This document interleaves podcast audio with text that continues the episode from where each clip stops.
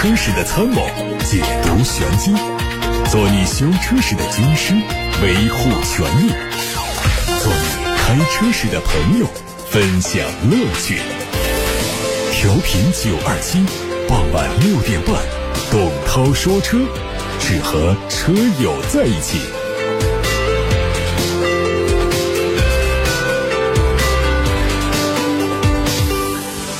各位好，我是董涛，欢迎在下班路上听董涛说车。八六八六六六六六热线开通了留言，还有董涛说车同名微信公众号也可以留言。看看今天的汽车资讯。作为国内一家带有传奇色彩的造车企业，有众泰的地方就一定。不会少了话题。日前，ST 众泰发布公告，集团已经完成重组事项，正在希望寻求到资本市场的力量，拟定增募资不超过六十亿元，用于新能源智能网联汽车开发及研发能力提升项目和其他相关的业务，并将基于三个电动车平台开发三款纯电动的中大型 SUV 和一款轿车。虽然围绕着众泰的争议很多，但其实它却是国内最早拥抱新能源的企业之一。像众泰 E 两百，又或者知豆等等微。型电动车在当年也算是占据了国内新能源市场的相当一部分份额。当下新能源汽车虽然快速发展，但是却属于部分品牌的发展，就连一些合资品牌都很难获得市场认可。而当下深陷危机的众泰选择此时入局，又有几分胜算？我们拭目以待。丰田全新一代皇冠传出最新的消息，有媒体报道说。这个车将在七月份在日本本土市场上正式发布。因为丰田旗下的亚洲龙已经在海外一些国家陆续停产，全新一代皇冠的推出也将会弥补这个产品的空缺。国内市场方面，有望明年分别在南北丰田旗下实现国产，并可能会取代现在亚洲龙的产品位置。丰田的全新一代皇冠将基于 TNGA K 平台打造。动力上用的是2.5升的自然吸气，以及2.5升的插电式混动，以及 2.4T 的发动机，配八速手自一体。参考目前国产亚洲龙的价格，估计全新一代皇冠的售价会在25万元到30万元。全新的福克斯已经亮相了，提供了三厢版和两厢版两种车身形式，还有六种车身颜色。智火橙机甲灰是第一次在中国发布。作为中期改款，它的前格栅尺寸进一步加大，内部用上了黑色的蜂窝状的结构填充，前大灯也对内部的结构做了重新设计。内饰和老款一致，动力最重要，换搭 1.5T 的四缸发动机，配的是 6AT 变速器。网上还有新款的凯迪拉克 ST4 的路试照片，实车会在年内亮相，明年年初上市。测试车对车头车尾做了高度伪装，消息称大灯可能会采用和凯迪拉克瑞歌同样的造型，进气格栅还是熟悉的盾牌造型，会配备重新设计过的熏黑的前包围。内饰方面呢，全液晶仪表搭配中控屏组成的曲面双联屏还是亮点所在。动力继续是 2.0T 配 9AT。宝马的全新 M5 的渲染图已经在网上出现了。最快这个车会在今年的三季度发布，继续以进口的形式引进到中国市场。因为它采用了新的动力组合，所以售价可能会迎来小幅度的上涨。从发布的渲染图来看呢，车子变化并不大，它的内饰和宝马的五系基础款保持一致，只是换上了家族最新款的多功能方向盘，也用上了悬浮式的液晶仪表加液晶中控一体式的屏幕。奥迪的 RS 一创 GT 现身国内，会在本月底上市开售，并且发布国内市场的价格，估计会超过一百万。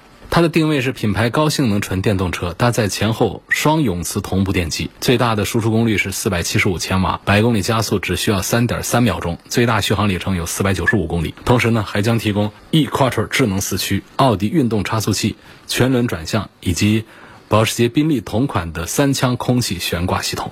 上汽大众新款朗逸。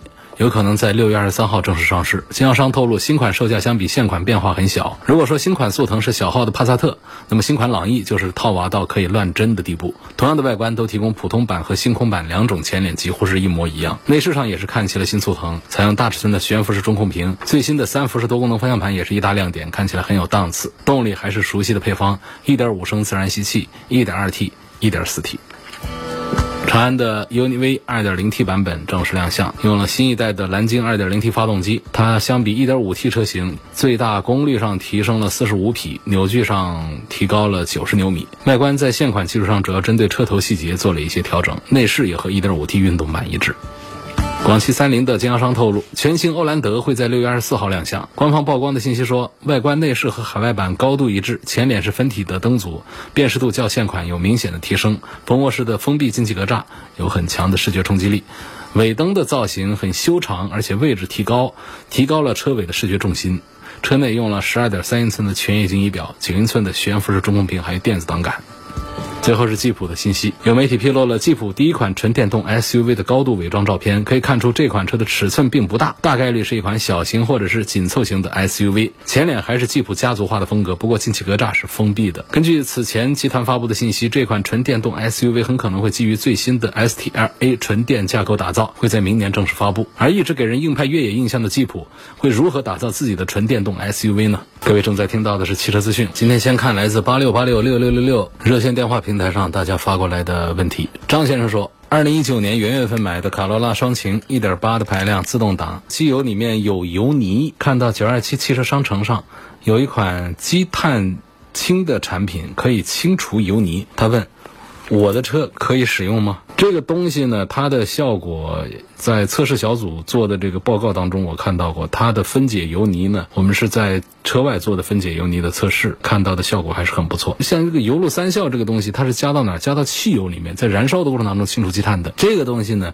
它是加到机油里头，就是发动机里头。发动机里头啊，它是有油泥的堆积的。这时间长了之后还会很多。如果说大家拆开发动机的话，会发现在曲轴啊很多地方都会有油泥。油泥它会导致动力下降、噪音增大呀、油耗增高高啊，严重的甚至是出现发动机需要大修的这样的一些情况，比方说烧瓦呀、爆轴啊这种情况，所以它的危害还是比较大的。这种添加剂加到机油里头呢，它起到的作用就是一个免拆、便捷的去除油泥、去除积碳的这么一种作用，它是一种速效的分解溶解的原理。来清除发动机里头的积碳和油泥的，而且是使用的德国进口的原液，实力很强大，品质是有保障，分解式的清洗，排放出来也是非常的干净。所以这位朋友问的这个问题啊，可以尝试一下，到九二七汽车商城上去看一看，还有其他的很多的用车养车相关的好东西。下面有个朋友，他的话题是 G L B 值不值得买？G L C 三百呢？觉得好像是。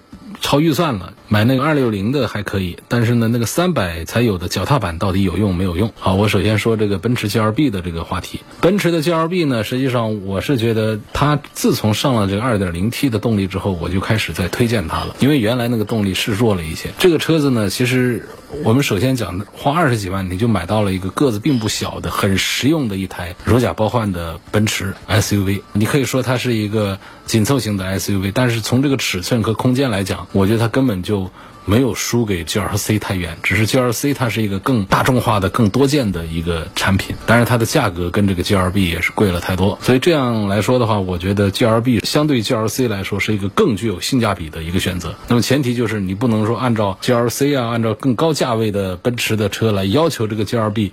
你用了什么样的底盘系统？用了什么样的配置啊、水平啊这些东西，就是对应现在优惠完了二十几万的价格来说，我认为 G L B 已然是相当的超值。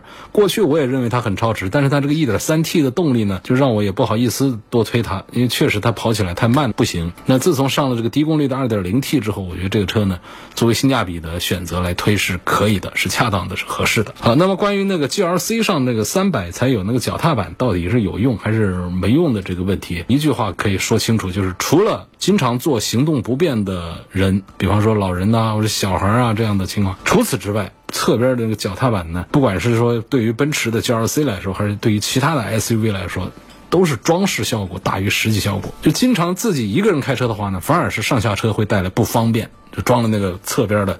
门槛那儿的那个脚踏板之后，弄不好就是脚容易刮上去，或者说我们的裤腿呀后边容易蹭上去。很尴尬的是，蹭脏了裤子自己都不知道，你很难知道啊，因为我们只能看我们鞋子的前面，还有这裤子的前面，那后面得别人提醒说搞脏了，要不然自己不记得看。而且呢，因为这裤子呢稍微有点宽松的话，那么它其实下车的时候被脚踏板给蹭脏话，我们一点体感都没有，就尴尬在这儿。那没有体感，不知道已经蹭上去了。然后呢？你就形成了一个每次留给别人的背影是你的裤腿后边不干净的这么一种印象，是不是很尴尬的一个事儿？这就是这个脚踏板。为什么说是装饰效果大于它实际效果？就是你可以试下，你把它再拆了看，这个车就怎么看不对劲了，就觉得这个车好像窄了，好像瘦了，好像不壮了。脚踏板就起到这个作用。你只要是但凡一个车，你只要装了一个脚踏板之后，从外面看就觉得这个车子似乎是宽大一些，似乎是这个底盘更厚重一些，这车子好像更扎实一些这样的印象。尤其是那种宽度会带给你很强烈的这种增宽的这个印象。实际上这就是一种装饰的效果，大于它实际上下车踩踏它的实际效果。这是说我们一般的这个市面上常见的城市化的这样的 S，当然有一些那种高大威猛的那些。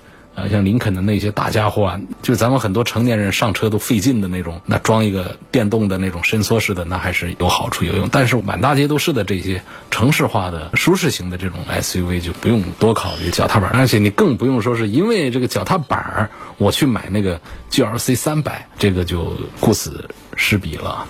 有位网友在董涛说车的微信公众号上问我说：“涛哥。”你电台的这个油路三效跟油路伴侣有什么区别？电台的油路三效和油路伴侣都不是电台大楼里面生产的啊，这个很正常。小米也是这样子嘛。那么交通广播这些年推出的这几样这个汽车产品呢，就是交通广播选好了厂家，研究了配方之后。请这些工厂生产的，其实出品方就是交通广播，只是呢，他们是委托代加工的工厂生产出来的这种除积碳呐，各种这个车上用品，这些东西呢卖了八年，效果是非常好。但是呢，后来发现有个问题，就是我们很多新车车主也反映说，我能不能加油路三效？说新车上我们其实没必要加油路三效，油路三效它对于有一定公里数，比方说两三万公里以上，我们车里或多或少都会有一些积碳的，甚至是中度、轻度积碳的清除，它是有药到病除的好效果。但是像新车上要预防积碳的话呢，可以加这个油路伴侣，它的配方有变化。它的容量有变化，而且它的价格也更加的便宜。作为预防用，油路伴侣也是针对车上发动机积碳的一个产品。有问可以改装电动座椅和座椅记忆吗？这得分车啊，有的车是比较容易改，有的呢就是电动座椅，这倒是简单。问题是座椅记忆啊，这些按键往哪儿安呢？在门板上是在哪儿？怎么把它设计好的话呢？这个还是第一个是看车型，有的车型上就比较好实现，有的呢它弄起来就会变得比较累赘，比较难看。其实实现电动座椅，实现座椅记忆，这倒是一件并不难的事儿。说准备七月份一家四口啊自驾去新疆，家里目前有一台老 CRV，一台 Macan S，然后呢还一台柴油版的路虎在 4S 店大修，很纠结。开 Macan 呢又觉得心疼，而且空间小了。CRV 啊年限太久了，怕路上出状况，也考虑租个车，希望涛哥给点意见。这个情况七月份未必你那个 4S 店大修的路虎还搞不好啊。搞好了就开路虎去呗，不行的话呢，租一个车比较合适的。确实，你这两个车都不大合适。那妈看跑这个路那太不舒服了。然后就是 CRV，看你年限久了，在路上如果出现故障的话呢，也是给自己的旅途带来烦恼。所以这一路上呢，最好还是那些比较耐造的那些，维修起来比较方便。且不说维修成本高低的问题，就是维修起来那配件哪哪都比较好找的这样的一些车子去那边。极氪零零一啊，作为家用车有什么不足和需要注意的地方？车本身呢倒是也谈不上什么严重的不足啊什么的。第一个优点很多的，因为它打的这个点呢，就是高性能、高续航。高续航倒不是说特别突出，高性能对于这个价位来说做的还是很厚道、很地道。包括车里的用料、内饰用料、做工都是优点。可圈可点，无框车门呢都挺好玩的，车内的空间也是它的优点，呃，优点很多。那缺点呢也有，比方说它在细节配置方面还是有待进一步完善。它的液晶仪表上显示的东西啊，车友们在吐槽，内容比较分散，显示字体比较小，易读性很差，容易影响驾驶者的驾驶体验。还有一些配置，像座椅的通风啊这样的一些东西，主驾驶有通风的，副驾驶要选通风，不如把这个前排座椅的标配加热通风。这个产品的诚意就更足一些。另外一点就是极客，它作为吉利。推的一个子品牌，线下的体验店和售后服务中心覆盖度不够，它不能到吉利店里去做售后。那么很多对极氪零零一感兴趣的消费者呢，没有办法来近距离的接触车辆，就造成消费者信息不对等，也就导致极氪零零一多次因为信息不对等啊，引起跟消费者之间的这种纠纷。尤其像极氪零零一有些车主们反映啊，它的门板呐这些地方呢就容易磨损那么，容易刮蹭啊这样的一些缺点。然后呢，就有的城市像杭州这样的极客卖的比较多的地方呢，就有业主自己。己打造了这个极客产品的专门的改装店，来提供相关的一些改装产品，来完善厂家在产品力上的一些小瑕疵、一些不足。所以总体来说呢，这个极客零零一呢，单纯的从产品的核心竞争力来看，其实没有什么明显的短板的，很适合家用啊、旅行啊。它同时兼顾了驾驶的乐趣啊、运动的性能啊等等啊。对于有个性的消费者来说，极客零零一就提供了非常丰富的选装配置、产品使用体验。但是呢，就跟大多数的造车新势力一，一样极客也想打造和用户共创的生态理念。但是呢，在跟用户良好的沟通和满足用户需求之间呢，目前极客还没有做到很好的平衡。这就是极客目前最需要改进的地方，也是我们的这个传统车企来做纯电动车啊面临的一个共性的问题。这方面和用户的良好的软件沟通。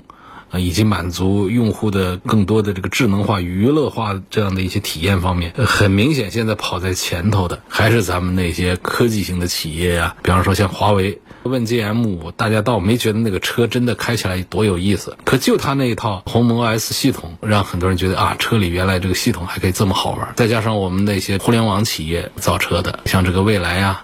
等等这样的，他们的智能化呀这些方面，体验沟通这个方面，都比这个传统车企起点要高，发展的要快。